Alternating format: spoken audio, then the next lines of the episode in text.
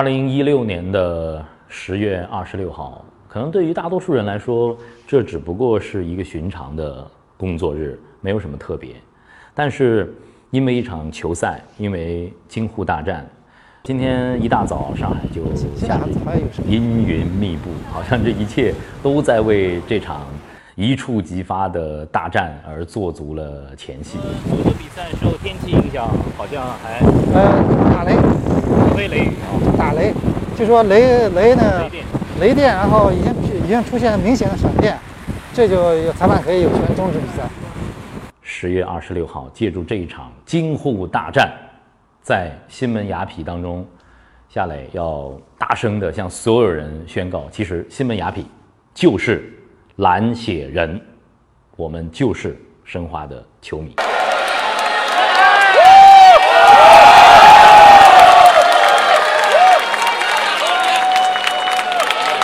于是呢，我邀请了自己的好朋友啊，资深的足球记者季宇阳，和我一起前往虹口足球场去进行这样一次进入式的深入的探访。我们要和大家一起沉浸在蓝色的海洋当中，一起去享受这样一场足球的盛宴，和申花的球迷为申花一起呐喊。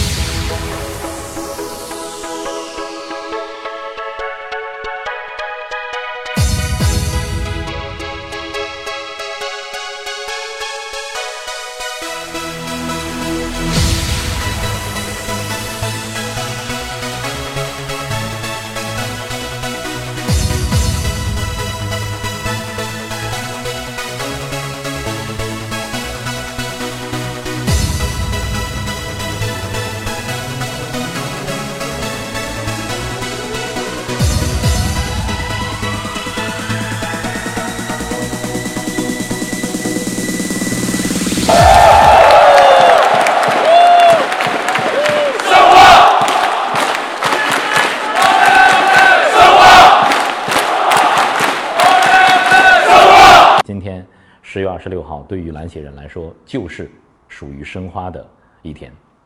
呃，整个过程非常的享受了，很多的球迷，呃，看到了我们的预告之后呢，也都纷纷的在下午的四点左右，就全都汇聚到呃八号线，然后呢，我们一起在车厢里头，所有人聊的都是足球和关于足球的回忆，好像是一群久别重逢的朋友。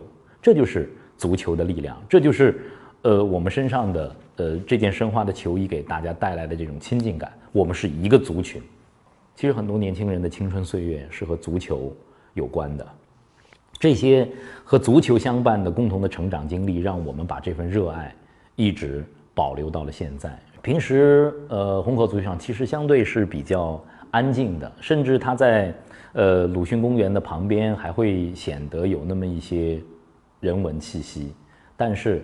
当德比大战即将打响，当京沪大战即将打响的时候，我只能用硝烟弥漫来形容。蓝血人从全市的各个地方汇聚到这个地方，足球真的就是和平年代的一场没有硝烟的战争。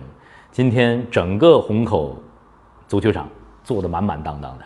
就是蓝色的海洋，虽然天空中下着瓢泼大雨，而且越来越大，但是蓝色的身影，关于申花的声浪此起彼伏。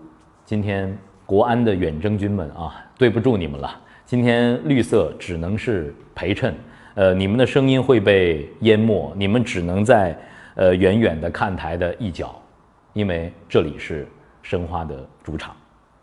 呃，我们流着蓝色的血液，我们站在看台上与你们一起战斗。申花必胜，申花是冠军。申花是一个有积淀的球队。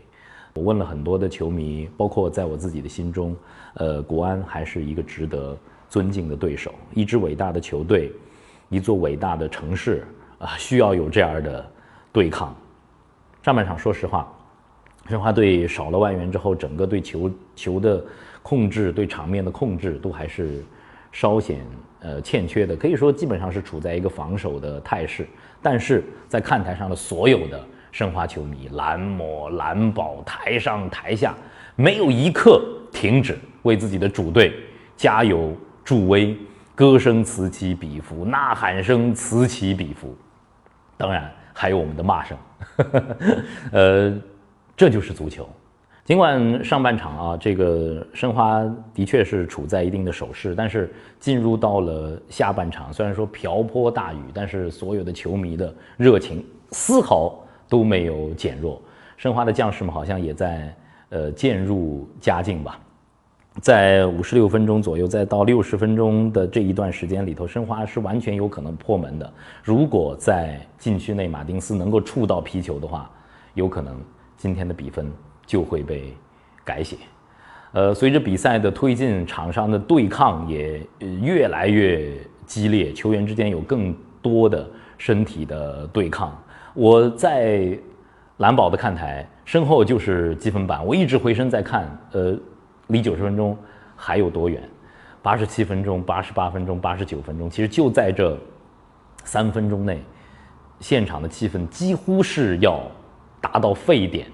甚至是要爆炸了，因为球员的呃肢体冲突已经开始呃非常的多，而且呢情绪也很难控制，场上出现了红牌，也出现了黄牌。但是就在这一刻，就在要到达沸点的时刻，这场惊呼大战戛然而止，申花国安零比零握手言和。啊，比赛就是一个过程吧。其实今天还是一场非常精彩的比赛。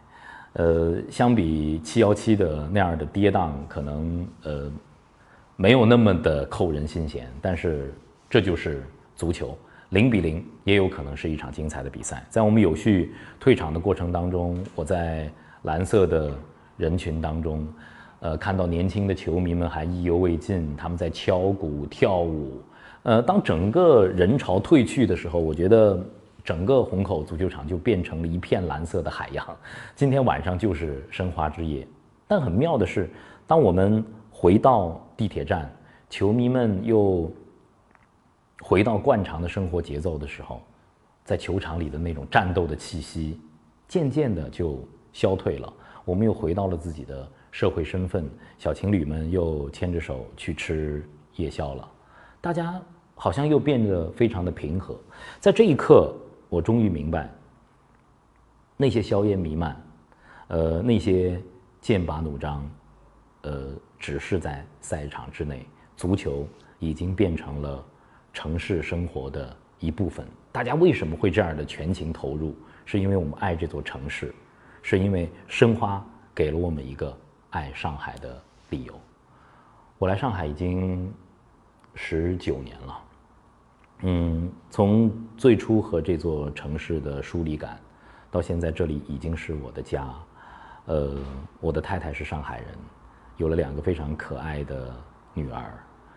我在想，十九年了，我应该可以说我深深的爱上了上海。今天我也可以大声的说，西门雅痞就是蓝血人，我爱申花，申花是冠军。